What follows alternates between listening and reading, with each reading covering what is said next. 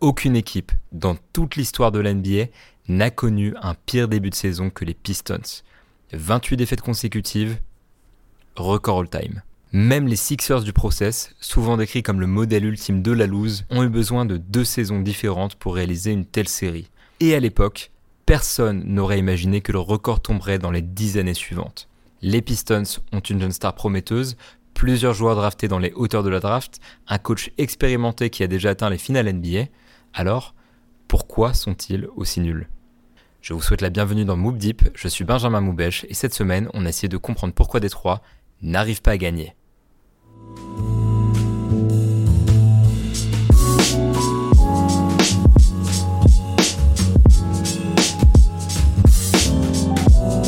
Howdy tout le monde et bienvenue dans Move Deep, le podcast de basket session qui traite de l'actualité de la NBA depuis les États-Unis. On est toujours à San Antonio, mais aujourd'hui j'ai décidé de faire un petit écart. On va pas parler des Spurs, de Victor Wembanyama, de ses 30 points contre contre les Blazers. On va parler d'une équipe qui, paradoxalement, est encore pire cette saison, une équipe de la conférence Est, plutôt située dans le Nord. Et donc pour parler des Pistons en l'occurrence, puisque c'est l'équipe euh, à la mode pour les mauvaises raisons.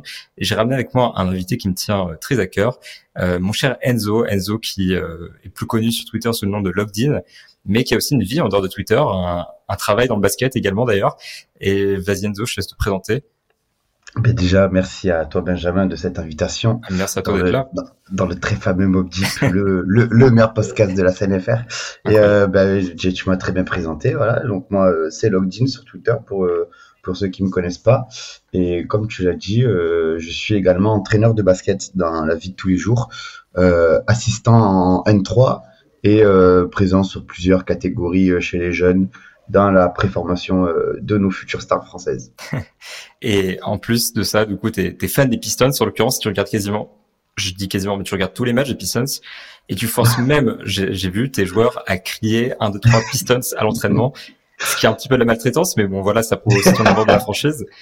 C'est voilà, faut, c'est pour créer des nouveaux fans, parce que bon, c'est pas, c'est pas maintenant qu'on va créer des nouveaux fans avec la série de défaites, même s'ils sont très au courant de la série de défaites, étonnamment. même si, même s'ils ont 10, 11 ans, ils savent tous qu'on perd, on perd tous nos matchs.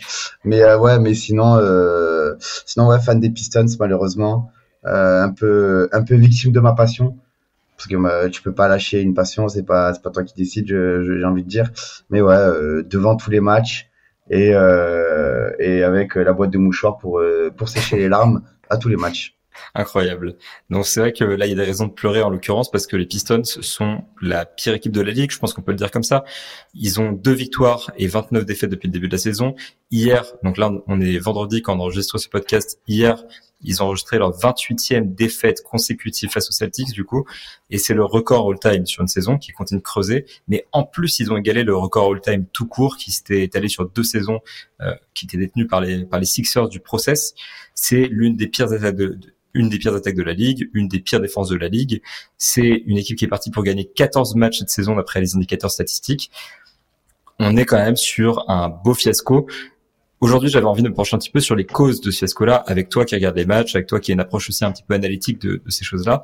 Je te pose la question qu'on va élargir bien sûr parce qu'il n'y a pas de réponse euh, mm. simple comme ça. Pourquoi est-ce que les Pistons sont aussi nuls? Euh, ben moi, la, première euh, des réponses qui me vient en tête, c'est que c'est un effectif qui est pas du tout construit dans le sens de ta star. Parce qu'aujourd'hui, tu as une star établie aux Pistons qui est Kate Cunningham, qui ben, un peu grâce à cette série de défaites qui amène forcément un peu les, les, les spectateurs à, à, tester de la nullité des Pistons. Il y, a un peu cette curiosité de mais ils sont aussi nuls que ça. Attends, faut que j'aille voir. Et du coup, tu as de plus en plus de monde qui regarde les Pistons euh, en ce moment et tout le monde se, remarque ben, qu'en fait, Kate Cunningham, c'est c'est un, un joueur magnifique, bourré de talent et sauf que forcément, quand t'as pas les joueurs autour de qui te permettent de jouer, c'est compliqué. Et, euh, le plus gros, euh, le plus gros problème des Pistons, et ça, ça dure déjà depuis déjà l'année dernière, c'est le spacing qui est quasiment inexistant. Et euh, quand tu sais que Kate Cunningham est, notamment un joueur de pick and roll, un finisseur près du cercle et un joueur de mi-distance, ne pas avoir de spacing, ça revient à lui, empêcher de jouer. Parce que très souvent, ce qu'on voit, c'est bah, des défenseurs qui, qui se permettent de laisser les joueurs euh, à trois points bah, seuls, concrètement. Et il y a des images où bah, il y a quatre défenseurs dans la raquette pour gêner Kate Cunningham. Et ça marche. Et ça marche parce qu'autour, t'as pas de shooter fiable pour punir et pour offrir de l'espace. Donc, euh, donc le, le premier souci, souci qui me vient en tête, c'est le spacing. Bah, c'est vrai que pour appuyer ce que tu dis statistiquement parlant, 33,4% de réussite à trois points, c'est la pire équipe de la ligue euh, sur, sur ce niveau-là. Et euh, c'est égalité avec les Grizzlies, mais par exemple les Grizzlies, eux, ils ont un gros volume, et les Pistons en plus ont un petit volume. Donc petit volume, très faible efficacité, c'est un peu tout ce que tu veux pas normalement derrière la ligne à trois points. Et par contre, l'équipe joue énormément pick and roll, Problème, euh, elle est pas efficace en pick and roll. Parce que Kate Cunningham, lui, fait des grosses performances depuis un moment. Là, je, je regarde les derniers matchs, euh, ceux qu'on a le plus regardé à cause de de défaites, mais aussi parce qu'il y a eu un match intéressant contre les Celtics qui s'est fini en prolongation, qui était vraiment disputé. Et je pense que les Pistons auraient carrément pu le gagner. Mais euh, sur les cinq derniers matchs, il a dépassé trois fois la barre des 30 points, deux fois la barre des 40 points. Et c'est vrai que la manière dont il joue, c'est impeccable. On rappelle ancien premier choix de la draft qui est Cunningham. C'est vrai que c'est un joueur qui est fait pour le pick and roll. C'est un joueur qui, euh, en fait, est assez fait pour la NBA moderne, mais il faut qu'il soit entouré de, de, shooters. Et là, cette saison, voilà, ça, on atteste qu'il n'y a pas vraiment les armes pour shooter autour de lui. Et même de manière générale, finalement, les Pistons sont en dessous de la moyenne dans toutes les zones du terrain à l'exception du mi-distance où ils sont exactement à la moyenne, mais en dehors de ça, en fait, ils sont pas efficaces dans la raquette, ils sont pas efficaces euh, sur les longs mi-distances, ils sont pas efficaces euh, à trois points. L'attaque, elle est complètement catastrophique. Donc, je pense que ce que tu pointes euh, du doigt, c'est important. Euh, ma question, c'est aussi qu'est-ce qui, dans la construction du jeu, peut-être euh, empêche les Pistons de performer? Moi, j'ai l'impression qu'il y a un manque de mouvement off-ball, il y a un manque globalement en fait d'organisation dans le jeu autour de Kate Cunningham qui fait aussi qu'ils n'arrivent pas à performer. Je sais pas ce que tu en penses. Ben, déjà, dans le jeu, le souci est que euh, tu n'as qu'un seul ball handler remplaçant Kate Cunningham et c'est Kylian Hayes. Et malheureusement pour, euh, pour nous Français, Kylian Hayes ne peut pas jouer à côté de Kate Cunningham. Les deux sont incompatibles sur le terrain parce que les deux ont besoin de la balle pour être euh, positifs à l'équipe et les deux ne peuvent pas offrir de spacing suffisant à l'un comme à l'autre.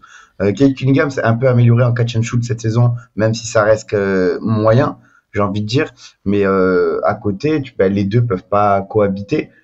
Donc du coup, tu as un seul ball handler euh, secondaire qui en plus ne sait pas shooter et n'est pas non plus euh, élite dans les coupes.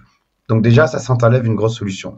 Ensuite, à côté, tu as as, as des gars euh, comme Jaden Ivy qui est excellent en transition, qui est excellent dans les espaces, mais forcément, puisque quand on passe en, en, en défense, en attaque pardon de demi-terrain, avec une défense placée et que la défense se concentre notamment dans la raquette, lui aussi n'a pas d'espace pour performer. Donc, je pense que ce manque de coupe, ce manque de jeu off-ball, euh, il est, c'est une des c'est une des conséquences plutôt euh, du manque de spacing, puisque la défense peut se concentrer dans la protection de la raquette et forcément, du coup, ça t'enlève des espaces, euh, des, des couloirs de passe, des couloirs de drive. Et, et, et, et, tout le monde ne peut pas profiter un peu de ses talents euh, personnels. Tu parlais du jeu en pick and roll qui est moyen. Lorsqu'on a Jalen Duren, ça va déjà mieux. Parce que Jalen Duren est, est, un gars qui sait poser des écrans, qui sait euh, même faire des très belles passes. Il, il peut très bien, ouais. il peut très bien recevoir la passe après un roll pour la redonner souvent à des backdoors. On a vu Ossar et Ivy qui se plaisent beaucoup dans les backdoors. Et ça, c'est quelque chose de positif. Euh, c'est rare, euh, c'est rare, donc euh, vaut mieux le relever.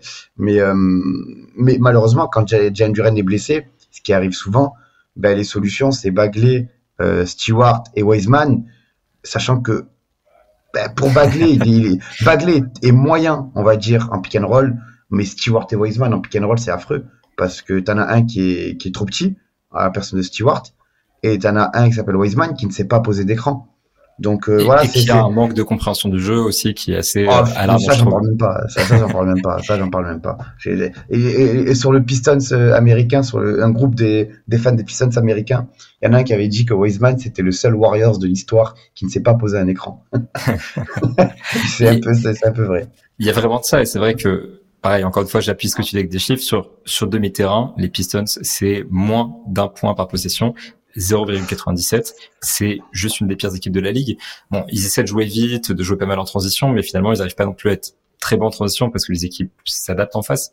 Et c'est vrai que moi, j'ai un vrai problème sur ce secteur intérieur, dans le sens où il y a Jalen Duren qui a fait une belle progression. Je pense mmh. que tu as raison sur le fait qu'il partage bien le ballon. De manière générale, il est beaucoup plus conscient de ce qui l'entoure, beaucoup plus efficace, beaucoup plus alerte que l'année dernière. En fait, il progresse bien. Il est conforme aux attentes ça pourrait peut-être même être un, candidat au MIP s'il avait plus de, de minutes dans un contexte plus favorable. Mais euh, en l'occurrence, autour de ça, tu as raison, la rotation elle est pauvre. Même quand tu regardes d'ailleurs le, les finances de l'équipe, il y a 56% du cap de l'équipe qui est distribué sur les postes extérieurs et il y a 16% du cap de l'équipe qui est envoyé sur les pivots. Donc fatalement, quand tu as une équipe qui est construite comme ça, avec un vrai manque de renfort à l'intérieur, que ton vrai backup pivot c'est voilà, c'est Wiseman, Stewart parce que c'est un petit, mais ah, c'est compliqué. C'est vraiment très compliqué. Et euh, en fait, le problème, c'est que l'équipe, elle a la volonté de jouer en pick and roll. Elle a un joueur qui peut être dominant pick and roll en Kate Cunningham, et elle a un coach qui est aussi spécialiste euh, du pick and roll, qui est Monty Williams. Et en, en l'occurrence, ça ne fonctionne pas quand même. Du coup, ça me permet d'ouvrir justement sur cette question-là. Cet été, Monty Williams a signé quand même un contrat de 6 ans pour 78,5 millions de dollars.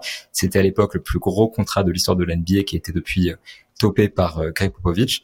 Et à l'époque, l'idée derrière ça, c'était que éventuellement, il soit capable de tourner la franchise, de faire en sorte que l'équipe se mette à, gagner à partir de maintenant, après quelques années de, de tanking. Évidemment, le résultat, il n'est pas là. Alors, pareil, j'aimerais bien qu'on s'interroge un petit peu sur quel est le degré d'implication de Monty Williams, parce que je trouve qu'il y a un problème déjà dans la gestion des, rotations, où tous les joueurs ont des rotations qui sont assez aléatoires, à part Kate Cunningham. Il a à chaque fois ses minutes à peu près déterminées, on sait quand est-ce qu'il va jouer, on sait quand est-ce qu'il va sortir. Kate Cunningham, c'est la rotation euh, qui est certaine. Au-delà de ça, il y a eu des changements dans le 5. Il y a des joueurs qui jouent un coup 30 euh, minutes et le lendemain, ils en jouent 10. Euh, il y a des vétérans qui reviennent de blessures et qui prennent la place des jeunes, mais ça gagne toujours pas. Euh, il y a vraiment, je trouve, trop d'incertitudes dans ce 5 majeur, euh, trop d'incertitudes dans les rotations de manière générale, une gestion de l'effectif qui est pas top, un jeu développé qui est relativement pauvre. On parlait du mouvement of ball, on parlait justement du pick and roll. Euh, qu'est-ce qui va pas Voilà, qu'est-ce qui, c'est quoi le problème de Monty Williams et à quel point est-ce qu'on peut lui reprocher cette série de 28 défaites? Alors déjà, euh, on va commencer par le positif pour changer un peu, parce que Monty Williams, quoi qu'on en dise, quoi qu'on en dise, il y a quand même du positif. Euh, notamment dans les attitudes et, et, et, les plans défensifs. Défensivement, même si on est mauvais, il y a, par ces bon, en ce moment un peu moins parce que forcément le moral est à zéro, mais euh, on a vu vraiment des belles séquences avec des vrais euh, plans défensifs, ben, du, des prises à 2 à 0. C'est simple, c'est du basket simple, mais qui marche. C'est des prises à 2 à 0, c'est des très bonnes rotations, de la communication, ce qu'on n'avait pas forcément l'année dernière avec Dwayne Kissy, euh, qui, qui, qui privilégie, le, par exemple, ben, sur les pics, on, ça défendait en drop, ou soit ça en défendait en drop, soit on défendait en switch surtout. Cette année, il y a vraiment une volonté de euh, déjà d'être sur l'aide de l'aide pour prévenir des rotations. Ça, c'est quelque chose qu'on ne voyait pas et euh, qui ressemble un peu plus à du basket de haut niveau, à mon sens. Et il prépare vraiment les joueurs à savoir défendre et à défendre bien. Et euh, c'est ce qu'il avait annoncé euh, lors de son arrivée en conférence de presse. Et c'est pour ça qu'un gars comme Jaden Ivy avait été beaucoup bench en début de saison, parce que il demande des efforts défensifs euh, véritables pour pouvoir prétendre à jouer. Donc ça, de ça, déjà c'est quelque chose qu'il essaye d'inculquer, qu'il essaye de mettre en place, qui me plaît. Malheureusement, c'est la seule chose qui me plaît cette année. et, et, le, principal problème, je pense, et, tu l'as dit, c'est les rotations qui sont alarmantes, aléatoires, parfois même binaires. On a des, on a des rotations où c'est cinq gars du banc. Et mmh. ça, j'appelle pas ça des rotations. D'ailleurs, hier, contre les Celtics, quand ils ont commencé, justement, ils, avaient une énorme avance, j'ai plus le chiffre en tête, à la mi-temps. Ils commençaient 19, 19, 19 points à la mi-temps et 21 au total maximum très très vite en deuxième mi-temps, qu'est-ce qui se passe? Il met un groupe de cinq remplaçants qui se fait complètement remonter. Donc là, c'est vrai que quand tu vois ça et que en plus il y a pas de réaction, il y a enfin c'est vraiment compliqué quoi de faire confiance à ce coach là. Je suis d'accord avec toi sur le côté où il essaie d'impliquer les gens, de les responsabiliser défensivement, mais euh, quand tu quand tu parles justement de ce côté rotation binaire, je trouve que c'est un énorme problème euh, de, de Monty Williams. Eh ben, franchement, je trouve que c'est, ça reste que mon avis, mais en NBA, si tu fais des rotations binaires, c'est que soit que tu n'as rien à faire, soit que tu n'as rien compris. Je, je, je, pense pas que Monty Williams soit un pitre vu son background. Je pense juste qu'il en a rien à faire et que c'est un labo en fait dans sa tête. Il se dit ah ben je tente des choses, j'essaie de responsabiliser des joueurs euh, qui, euh, qui ont besoin d'être euh, en vue pour voir qu'est-ce qu'ils donnent. Mais sauf qu'au bout d'un moment, il hein, faut gagner. Là, là en fait, il réfléchit comme s'il avait une équipe. Ben, tu vois moi qui ai souvent coaché des équipes des catégories jeunes, des U15, U17 ben, tu, tu, il coach comme si, comme s'il avait des U17. Dans le sens où, ok, ben, eux, je sais qu'ils sont forts, maintenant, il faut que j'arrive à faire progresser les autres, donc je vais responsabiliser eux. Donc ça, c'est, c'est bien pour le développement, mais là, on doit, on n'est pas dans le développement, on est dans une crise. Et l'essentiel, c'est sortir de cette crise. Et ça, c'est un des autres soucis que j'ai avec Monty Williams, c'est que j'ai l'impression que mentalement, dans le managing de son équipe, le gars est à la rue. Il est à la rue. Il n'arrive pas à fédérer un groupe. Et hier, c'est quelque chose qui m'a frappé. Les joueurs se crient dessus entre eux. Il y a une erreur, ils vont se crier dessus, mais sans faire semblant. C'est mm. vraiment dans le body language, tu vois, qu'ils sont saoulés des uns des autres. Et, ça, je pense que c'est au rôle du coach d'inculquer une bonne mentalité entre les joueurs. Et, on voit de plus en plus cette frustration. Après, tu vas me dire que c'est normal avec les défaites, c'est normal avec euh, l'atmosphère actuelle, mais quand même, je, je, trouve que dans son management, Monty Williams est ultra décevant. J'aurais pas objecté, je pense qu'il y a la série de défaites, j'aurais plutôt dit que c'est ce qui s'est passé aussi à Phoenix avec DeAndre Ayton et que c'est presque un problème structurel à ce stade avec euh, avec Monty Williams. Et, c'est vrai que typiquement quand t'es Jaden Ivy et que t'es benché alors que j'imagine que Jaden Ivy a lui-même une très haute estime de lui-même, c'est irritant. Quand t'es Kate Cunningham et que t'as l'impression que, enfin, tu sais pas avec qui tu vas jouer sur le terrain, ça doit être irritant. T'es Ozar Thompson et tes minutes fluctuent énormément, c'est compliqué. Donc fatalement, au bout d'un moment, il y a de la frustration et puis même chez les vétérans qui jouent pas, qui jouent, enfin, en fait, tout découle de ce problème de rotation, tout découle de ce problème de défaite évidemment et du managing de Monty Williams. Mais en tout cas, on a une vraie situation qui est compliquée. Le dernier point que j'ai envie d'aborder vraiment dans le dans les points négatifs qui font que les Pistons sont mauvais cette saison, c'est les pertes de balles, parce que c'est quand même une des équipes qui perd le plus de ballons. Euh, ouais, ça oui. Deuxième équipe qui perd le plus de ballons, d'ailleurs, 16,2% de, des possessions se terminent par une perte de balles, et ça fait à peu près 1,54 passes décisives par euh, ballon perdu, ce qui est un taux minable.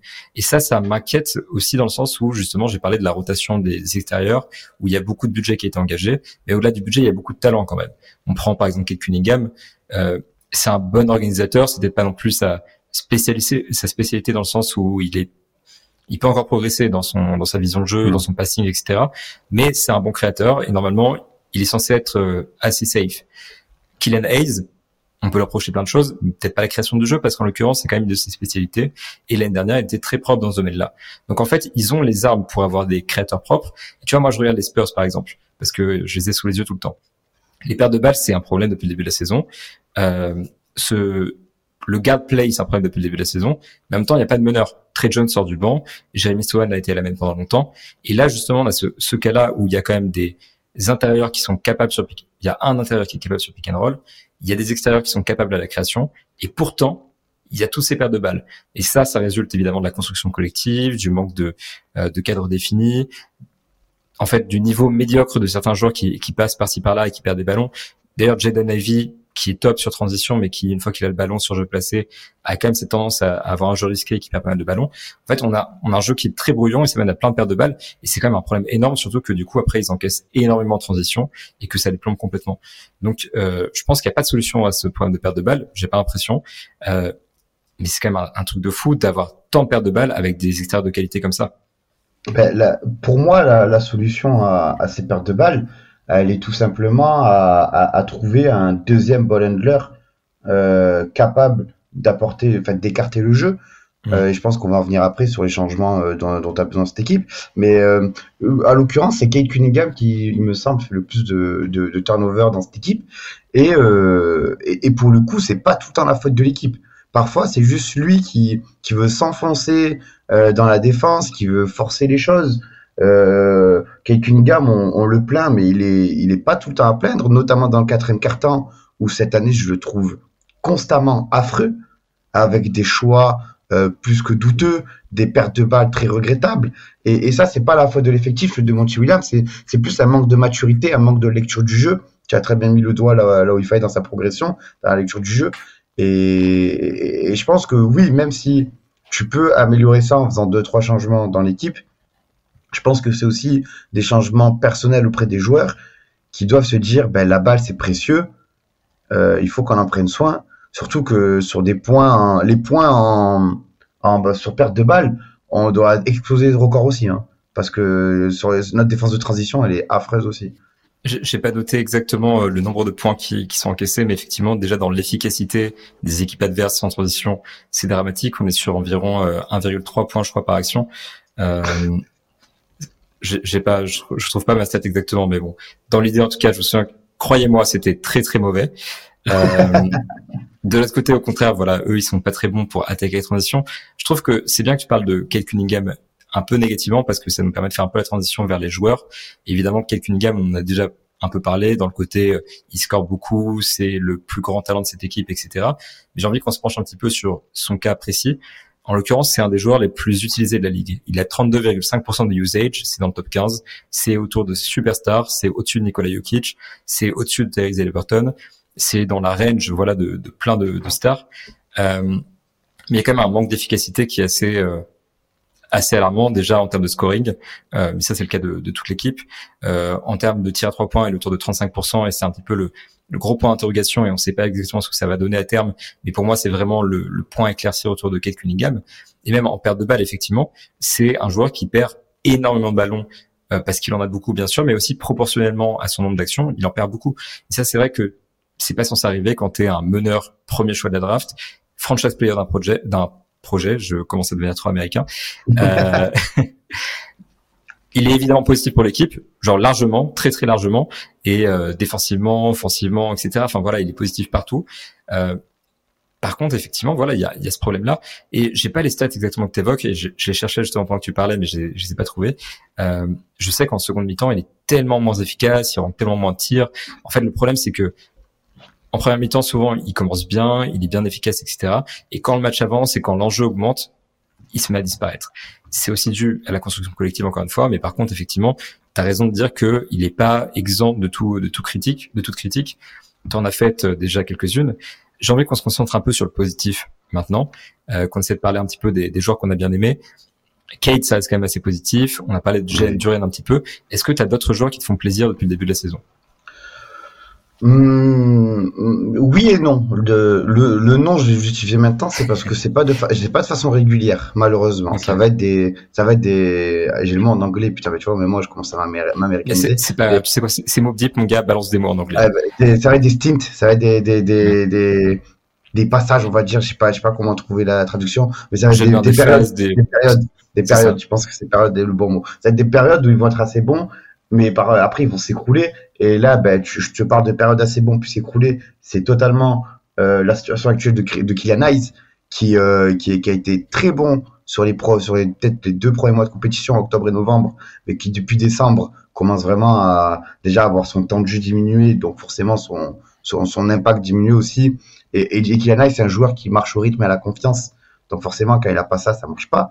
Euh, mais je j'étais assez content de lui euh, bah, qui, qui était l'un des meilleurs, euh, le meilleur de la de, l'équipe et peut-être même, j'ai pas en tête, mais je pense ça m'étonnerait pas qu'il soit un des meilleurs de la ligue même en termes de, de, de ratio assist turnover.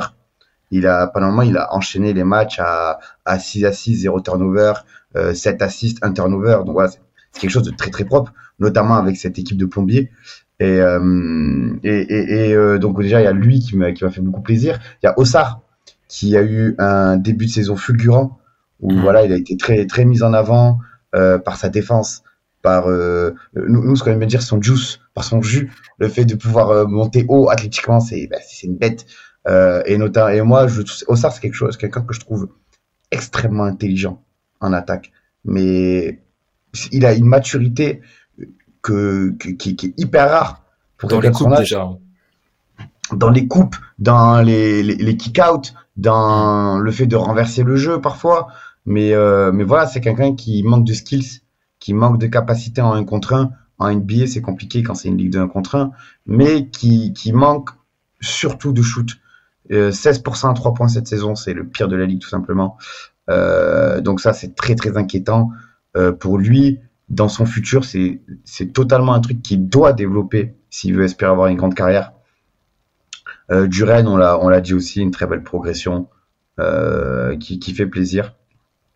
Et malheureusement, euh, c'est tout. Hein, c'est vrai que après ça, t'as pas grand monde. Hein. Ivy, moi, me déçoit très fortement. Je, moi aussi. je le dis. Ivy me déçoit très fortement par son son manque d'intelligence, tout simplement. C'est quelqu'un qui n'est pas intelligent, euh, qui, qui, par la basket en parlant, qui sur demi-terrain est catastrophique. Mais vrai, dès qu'il a la balle, il drive en fait. Il se pose pas de questions, il fonce dans le tas.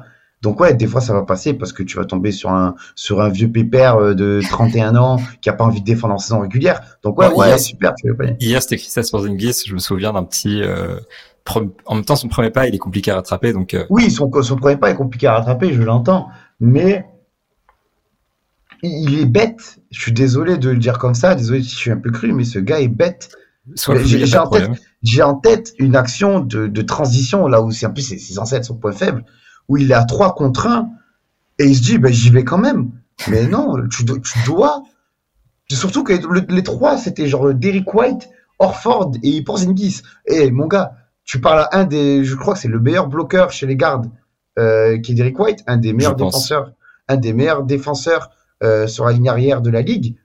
Euh, Porzingis, Orford, qui font deux fois ta taille. Réfléchis, réfléchis, tu vois. C'est, c'est, c'est, voilà, c'est Ivy, moi, me défoie fortement et je milite depuis des semaines pour qu'on le trade parce qu'il a une trade value encore très importante. Il faut qu'on en tire quelque chose avant que le gars devienne un, un, un Josh Jackson bis, voilà, avec euh, un gars au point plus, c'est un poste. Euh, non, Josh Jackson, c'était pas, c'était pick 4, il me semble. Poste, poste 2-3 et ouais, poste 3, mais pick 4, il me semble. Choix, choix numéro 4, effectivement, parce que mais à culpa, moi, je, je voulais qu'il aille au Celtics en poste 3, en pick numéro 3. Je, je préférais Jason Tatum à, à l'époque. on a tous, on a tous nos, nos moments comme ça, t'inquiète pas. Ça, arrive à tout le monde, ça arrive à tout le monde. Ça a très mal vieilli, effectivement. Ça a très mal vieilli. Jaden Ivy, effectivement, je pense que ce qui est important de noter, et c'est un peu le même problème que Killen Hayes, en fait, c'est que leurs qualités sont pas complémentaires de Kate Cunningham. Kate Cunningham, c'est un porteur de balle euh, numéro 1, il a besoin du ballon peut-être pas tout le temps, tout le temps, mais allez, la, plupart du temps, j'ai envie de dire 80% du temps, c'est un pourcentage complètement random, mais soyons fous à l'idée. Euh, et Jaden Ivey, lui, effectivement, il a besoin de, de, la balle pour driver, pour profiter de son, de son premier pas rapide, tout ça. Et il n'est pas capable de tirer à trois points. Il est 31,1% sur la saison sur un très faible volume. Euh, on a le même problème avec Kylian Hayes qui a 30% à trois points euh, sur un volume encore plus faible et qui lui aussi en fait est pas euh, est pas efficace sur le périmètre, il est pas très efficace sur la balle. Euh, donc en fait, on a cette accumulation constante de joueurs qui ont besoin du ballon et autour de ça, donc les joueurs qui sont relativement positifs, c'est des gens qui peuvent pas shooter. Euh, Jalen Duren, c'est un super intérieur euh, on l'adore tous les deux. c'est un super finisseur, c'est vraiment un intérieur typique, j'ai envie de dire. il est très bien pour la NBA moderne parce qu'il profite bien des espaces. Par contre, il va pas créer de l'espace supplémentaire parce qu'il ne shoot pas du tout. et c'est un peu pareil je sais plus de qui je voulais parler. pour, pour Ozar, justement. Ah, non, Stewart, pour le coup, c'est, il a réussi à s'écarter avec le temps. Le problème, c'est, c'est justement que il crée de l'espace, mais il en profite pas. Donc, il sert à euh, rien. Concrètement, il sert à rien. En fait, on choisit entre les deux. C'est soit t'as le mec qui, qui, qui s'impose bien dans les espaces, soit t'as le mec qui crée de l'espace mais s'impose pas dedans. Euh, et derrière ça, effectivement, t'as Ozar qui est complètement incapable de créer du spacing et qui, pareil, lui s'insère bien dans l'espace, mais voilà. En fait, pour chaque joueur, t'as l'impression qu'il faut faire un choix. C'est avec la balle ou pas du tout. Euh, c'est créer de l'espace ou va dedans, mais pas les deux. En fait, c'est toujours ce problème-là. du coup, il y a un manque déjà de polyvalence chez les joueurs. Il y a un manque de complémentarité qui amène tous ces problèmes. Et c'est vrai que la plupart des joueurs, en fait, tu les juges négativement. On a parlé de James Wiseman, euh, tu parlais de Jaden Ivey et du côté, euh, il est stupide en termes de QI basket. James Wiseman, c'est spectaculaire.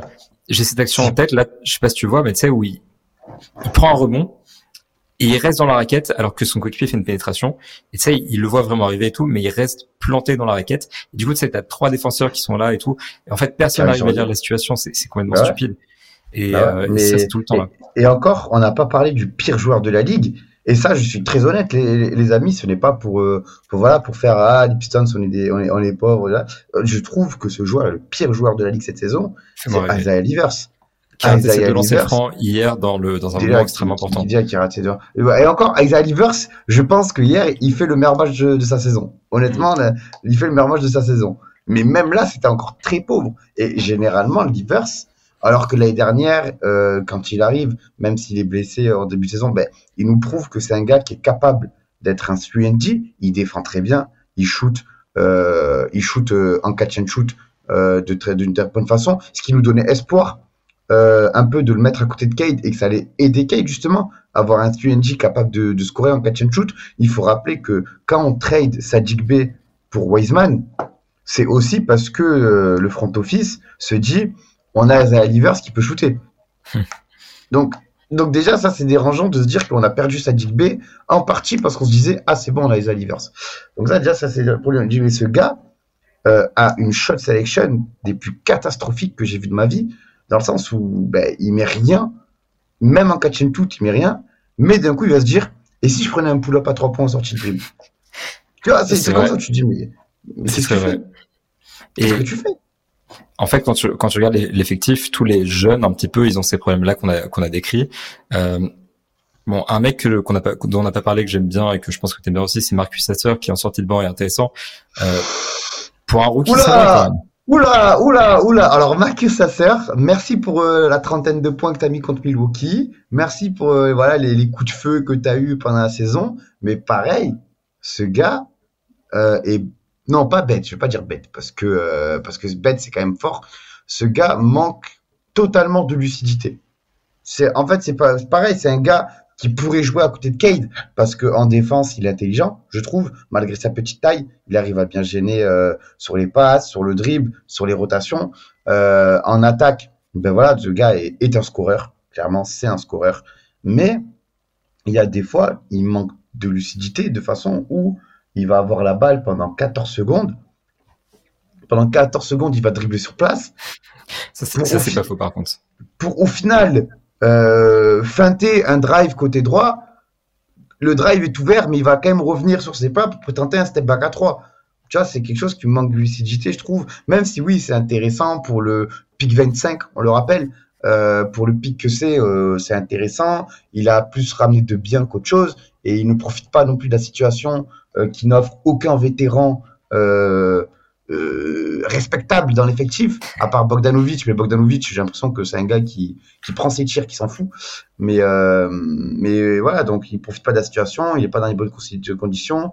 mais malgré tout, moi, j'attends quand même plus de lucidité pour en être vraiment pleinement satisfait. Alors du coup, moi j'aime bien Marcus Asser, je comprends aussi ta position, mais en fait, moi, j'aime bien le potentiel aussi, mais c'est vrai que ce que je voulais aborder justement, c'est que euh, dans l'effectif, il y a des vétérans, il y a Bogdanovic qui est assez efficace, les autres, ils ont pas forcément de, de rôle important dans le dans l'effectif. Euh, Alec Burke, c'est un rôle très inconstant. Euh, en fait, Joe Harris, voilà, qui est blessé euh, souvent et qui en plus défensivement est tellement négatif qu'il est quasiment impossible à mettre sur le terrain. Euh, donc, t'as ce t'as cette vision-là de, de l'effectif. Et au-delà de ça, donc les jeunes, c'est les mecs qui sont limités, même Marcus Sasser, même les mecs qu'on aime bien, ils ont tous des limites qui sont très claires. Donc la question que j'ai envie d'aborder maintenant, c'est est-ce que on peut espérer du mieux pour Détroit sur deux plans? D'abord d'ici la fin de la saison, et ensuite j'aimerais bien qu'on parle un petit peu du, du projet global. D'ici la fin de la saison, moi, ce qui me ce qui me rassure pour le mois qui vient, c'est que je pense que la série de défaites va peut-être craquer rapidement. Peut-être même demain contre Toronto. Je pense qu'il joue à 22 heures en France. Euh, et Toronto est pas vraiment fort depuis le début de la saison. Mais concrètement, ils avaient le quatrième calendrier le plus dur sur les 31 premiers matchs de la saison, ce qui est pas très dur quand tu es euh, une des pires équipes de la ligue parce que virtuellement tout le monde est un adversaire difficile pour toi. Mais en l'occurrence, ils ont le sixième calendrier le plus facile à partir de maintenant et jusqu'à la fin du mois de janvier. Ils jouent donc les Raptors demain à 22h. Ils jouent les Spurs le 10 janvier un rendez-vous que évidemment on attend tous depuis très longtemps. Euh, les Wizards le 15 et le 27 janvier, les Hornets le 24 janvier. En fait, il y a plein d'équipes qui sont prenables parce que c'est d'autres équipes qui sont mauvaises. Donc j'ai envie de dire, est-ce qu'il y a est-ce qu'il n'y a pas moyen d'inverser la tendance prochainement déjà, voire peut-être avec un transfert euh, d'ici la trade deadline? Alors, euh, bah, des transferts ont été promis par Troy Weaver déjà.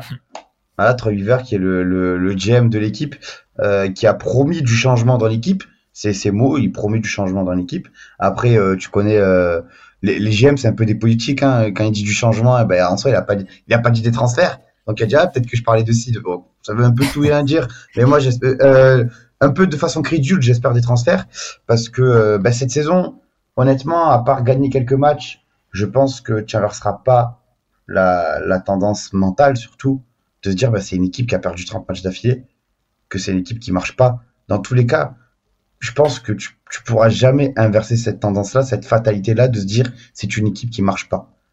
Hmm. Cette saison, c'est impossible. Tu vas finir la saison en étant la pire équipe de l'histoire de l'NBA. C'est comme ça. Et du coup, forcément, quand tu as la pire équipe de l'histoire de l'NBA. Oh, tu peut-être un peu dur, pire équipe de l'histoire de l'NBA. Il, ben, peut faire pire que ça. Et, statistiquement, on est l'équipe qui a perdu le plus de fois euh, d'affilée. D'affilée, mais attention parce que si on se réfère du coup aux, euh, aux projections, en sachant que c'est des projections du coup qui sont euh, normalisées en fonction du, du hasard, des, des chances, etc. Mmh. Ça finit sur 14 victoires et des équipes ont fait pire que ça dans l'histoire de l'NBA. Je, je tiens à le dire. Notamment les Sixers qui ont, qui ont gagné une dizaine à un moment. Neuf, euh, non? C'est tout à fait possible. J'ai pas les chiffres en tête, mais je pense qu'ils sont tout à fait capables de ça je sais pas si c'est la pire de l'histoire de l'NBA, même sur le talent, etc. Je pense que les Bobcats. Non, talent, non. Mais en fait, ça qui c'est ça qui est triste, c'est que sur le talent, on a des talents. C'est juste que c'est une équipe qui est atrocement construite. Mais Par contre, la saison est morte. Hein, je suis d'accord. La, saison est morte. Mentalement, les joueurs sont déjà morts.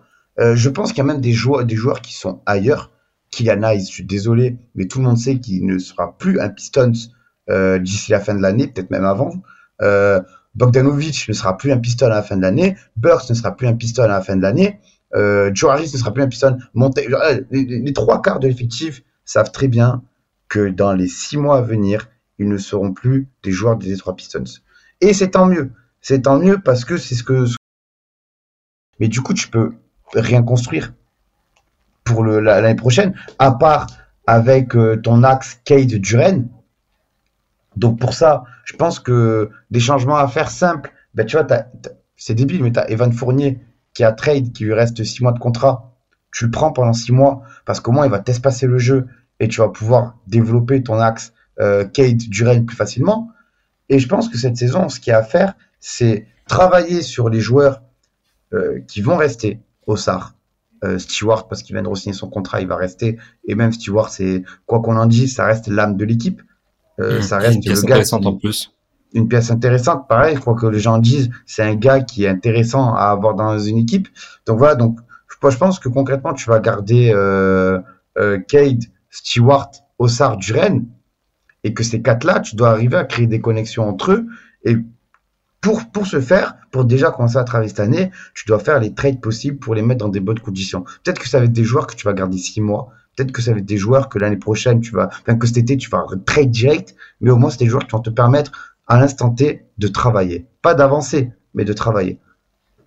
dernière rumeur d'ailleurs de The Athletic, parce qu'on parle des transferts et tout ça. Apparemment, Boyan Bogdanovic, ça bouge pas cette saison. Moi, c'est la grande interrogation que j'ai depuis le début, en fait, c'est, je comprends pas ce qu'il fait ici parce que il prend beaucoup de tirs. Moi, il est relativement efficace hein, dans son rôle de score. Oui, mais c'est un vampire. Dans le jeu, il t'apporte, il t'apporte pas grand chose. Et il, il, a pas grand chose à apporter. Et puis surtout, il a une valeur sur le marché qui est importante, qui pourrait te rapporter des pics, qui pourrait te rapporter même. Tu parles des Knicks, par exemple. Est-ce que les Knicks sont pas prêts à mettre Fournier et des pics pour un joueur comme, euh, comme Mais l'année dernière, déjà, la trade deadline, les Lakers avaient proposé, euh, de tête, il me semble, euh, un premier tour, un second tour.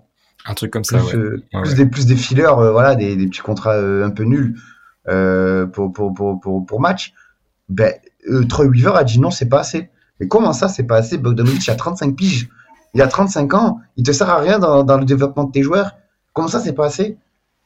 Tu vois, c'est des trucs comme ça où je me dis aussi, mais on, mérite, on mérite ce qui nous arrive aussi, parce que c'est un enchaînement de mauvais choix. Et on en parlait en off, l'un des, malheureusement, un des, plus mauvais choix de ces derniers mois, c'est d'avoir euh, draft Osar Thompson.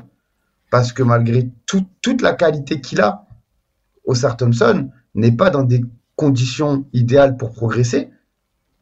Et Osar Thompson n'est pas le joueur idéal pour te faire progresser ton équipe, malgré tout le potentiel, l'intelligence qu'il a. Moi, je, je, crois encore à Osar Thompson aux, Pistons, et je pense que c'est un peu trop tôt aussi pour faire l'enterrer, bien sûr. Faut, faut pas l'enterrer, bien sûr. Mais, mais c'est vrai que, enfin, en fait, tu as ces pièces que tu as décrites, et au-delà de ça, tu as vraiment plein d'incertitudes. Et moi, ce qui m'interpelle, c'est que on pense aux Sixers qui avaient perdu ses 28 matchs affilés sur deux saisons, qui avait aussi le plus long, euh, la plus longue série de l'histoire de la ligue sur une seule saison, qui a déjà été battue par les Pistons. Quand ils perdaient leur match, ils se raccrochaient à une chose, le process, un petit peu. Euh, la devise, voilà, trust de process, c'était vraiment la période où on se disait, ok, aujourd'hui on perd, mais demain l'avenir ça va être radieux. Aujourd'hui les Pistons sont un petit peu dans cette position aussi où ils tankent depuis, enfin ils tankent, ils perdent en tout cas depuis quelques saisons. Euh, Quatrième année, quatrième année du rebuild officiellement. C'est exactement ça. Enfin, depuis la période Griffin, Drummond, tout ça, on a complètement tourné la page de l'ancien projet. On a drafté des jeunes, on a eu un first pick, on a eu plusieurs choix élevés, dont Kylian Hayes euh, qui est sur le départ, dont Jaden Ivy qui sur lequel on a des sur lequel on a des doutes, dont Zart Thompson qui est pas encore considéré comme une pièce complètement. Voilà, on, on peut se dire vraiment euh, l'avenir est avec lui. Évident. En, en, fait, on, on, se demande vraiment, enfin moi je me demande vraiment, est-ce que les Pistons peuvent trust the process? Est-ce que Kate Cunningham aussi est la base suffisante pour euh, créer une équipe complètement à partir de ce qu'il y a dans l'effectif aujourd'hui. Quand tu regardes, il y a huit joueurs qui seront encore sous contrat cet été. Les autres joueurs, ce seront des, des free agents, dont certains qui vont être restricted, mais ça fait pas, enfin, parmi eux, du coup, il y a notamment Kylian Hayes, et on doute qu'il y aurait une resignature derrière. En tout cas, on doute que si ça se fait, il, il reste à terme avec les Pistons. Donc, en fait, j'ai l'impression que le projet, là, pour l'instant, il est complètement pas construit. En fait, on est presque, tu vois, les Spurs, je parle beaucoup des Spurs pour des raisons évidentes, mais les Spurs sont dans la deuxième année officielle de reconstruction. Ils ont Wembanyama, ils ont euh, pas mal de joueurs intéressants, et on a une petite idée d'où ils vont, même si on se dit que bon à terme ils vont peut-être trade des joueurs comme Keldon Johnson, euh, bon Trey Jones, Zakone, ces mecs-là. En tout cas, il y a des joueurs intéressants, et il y a Wembanyama où on se dit vraiment bon bah ce mec évidemment peut être la base d'une équipe qui sera compétitive à terme. Moi, les Pistons, là, j'ai un vrai doute sur le fait qu'ils ont les pièces euh, suffisantes pour dans leur laboratoire finir par euh, créer ce monstre Frankenstein qui pourrait gagner un jour le titre. Et euh, je sais pas toi si tu es optimiste pour l'avenir, mais en tout cas là moi pour l'instant je suis pas du tout convaincu par le projet des Pistons dans son ensemble, pas seulement de la saison mais aussi juste ce qu'ils ont fait pour le long terme. Ben, tu parlais de est-ce que Kate Cunningham peut être le joueur euh, central d'un projet qui gagne? Moi je pense que oui parce que c'est quand même quelqu'un qui pue le talent. On l'a vu cet été lors des, des, des training camps Team USA où il a été décrit tout simplement comme le meilleur joueur présent en englobant la totalité des joueurs, c'est-à-dire même le, le, roster Team USA, malgré la faiblesse du roster, je, je l'entends. Il pas incroyable. Malgré mais... la faiblesse du roster, j'entends, mais il restait quand même le, le, le, meilleur joueur présent sur, euh, sur, sur ce training camp. Et euh, moi, je pense, en fait, je pense juste que Kate Cunningham, aujourd'hui, a besoin d'un vétéran accompli, un peu à l'image euh, à, à, à l'image de, de, la façon dont Halliburton euh, peut profiter de, de, de Brown, euh, un peu dans à l'image dont euh, les Rockets peuvent profiter. Ben, Shengun avec Jeff Green, c'est mmh. vois c'est un apport, même si Jeff Green, ben ça reste que Jeff Green euh, quoi, malgré tout le respect, c'est un apport parce que c'est un vétéran aguerri, accompli, qui connaît l'NBA, qui connaît le jeu, qui va aider ces jeunes-là. Fred Van Vliet, voilà, Fred Van Vliet, pareil, c'est un gars où, où on, on s'est dit, waouh, le contrat qui signe, oh dingue, les Rockets, qu'est-ce qu'ils font, mais au final, c'est hyper valuable pour les Rockets parce que c'est un gars qui va t'apprendre le, qui va apprendre le basket en gros à une équipe jeune. Et c'est c'est c'est ce qui manque aujourd'hui aux, aux Pistons, c'est un vétéran accompli. Et je dis bien accompli, pas juste un gars qui a joué. Demain, on ramène Ishmis. Ok, c'est un vétéran, mais il a rien fait dans sa carrière. Donc, il n'a pas ce crédit-là. Moi, il faut vraiment un vétéran accompli qui a fait des choses dans sa carrière, qui va t'aider ce groupe-là déjà à avoir la tête haute, à gagner en lucidité, gagner en maturité, gagner en expérience. Et je pense qu'aujourd'hui, c'est ce dont as besoin Kate Cunningham pour devenir un joueur majeur d'un projet qui gagne. Parce qu'aujourd'hui, en état, oui, il ne peut pas. Mais c'est parce que aussi, il n'a pas eu la, comment dire, la, la formation adéquate pour, pour l'être. Et il était aussi pas mal blessé, on le rappelle d'ailleurs dans ses premières saisons. Donc la, la saison dernière, ouais, toute la saison. C'est vrai que ça aide pas évidemment du coup de jouer euh, 43 matchs en l'espace de deux saisons. Euh, là, là, enfin, je veux dire, 43 matchs aujourd'hui, hein, je veux dire, depuis. Oui, euh, oui, oui, bien sûr, bien sûr. C'est vrai que ça, c'est un petit peu difficile. Et euh, je pense que de toute façon, on peut se mettre d'accord pour dire ce truc banal que tout le monde va dire chaque fois. Seul l'avenir nous dira ce que vont donner les Pistons. Mais c'est vrai que pour le coup, c'est ça parce que c'est vraiment un jet de. Est-ce que Kate Cunningham un jour débloquera son tir ou sera suffisamment touré pour réussir à performer? Est-ce qu'Ozar Thompson réussira à se développer offensivement pour devenir une pièce centrale du projet? Est-ce que Jalen Duren va continuer à progresser de de la manière dont il le fait actuellement? Est-ce que éventuellement Jaden Ivey va devenir un nouveau joueur? J'en doute, mais soyons faux. J'en doute fortement. Toutes ces questions-là, en tout cas, on, on, va pouvoir observer la fin de la saison ça reste une équipe qui est intéressante, ça reste une équipe qui a du potentiel. Euh, je sais pas s'il y a le potentiel pour gagner un titre. Là, c'est vrai que c'est le projet de reconstruction qui me séduit presque le moins. Euh, du fait qu'il y a eu euh, Ozar aussi, hein. c'est vrai que s'il y avait eu Victor Wembanyama à la place, euh, on l'aurait perçu très différemment. Et même s'il y avait eu, euh, je sais pas, hein, d'ailleurs, euh, même Amen Thompson, tu vois, il y aura un potentiel offensif, mais en tout cas, c'est vrai que là maintenant, on a l'impression que le potentiel de l'équipe, il est un petit peu bridé. Donc voilà, wait and see. Faisons confiance ou pas à Troy Weaver, faisons confiance ou pas à Monty Williams. Voilà, c'est c'est pour ça que je doute aussi. en tout cas, voilà, on verra ce que ce que ça donnera. Enzo, merci beaucoup d'avoir été avec moi aujourd'hui, ça m'a fait très plaisir. Pour ceux du coup qui suivent pas encore Enzo sur le réseau, je vous invite à, à le suivre du coup at loggedin. Et puis aussi donc tu fais partie de, de plein de projets, notamment euh, TBA. Euh, tu passes aussi du coup dans le podcast euh, Forever très régulièrement. Euh, donc euh, voilà, allez écouter tout ça. De toute façon, tous les liens sont sur ton profil, j'imagine. C'est ça, c'est facilement trouvable, que ce soit TBA, Forever et, et tout tralala. Et je vous attends aussi au gymnase Géo, Géo André, dans le 16e à Paris avec le club du Stade français. Faudra que j'y aille en, en, rentrant, ce sera au plaisir, vraiment des toits à faire. Au plaisir. Ça, ça jouera mieux que les Spurs, sincèrement.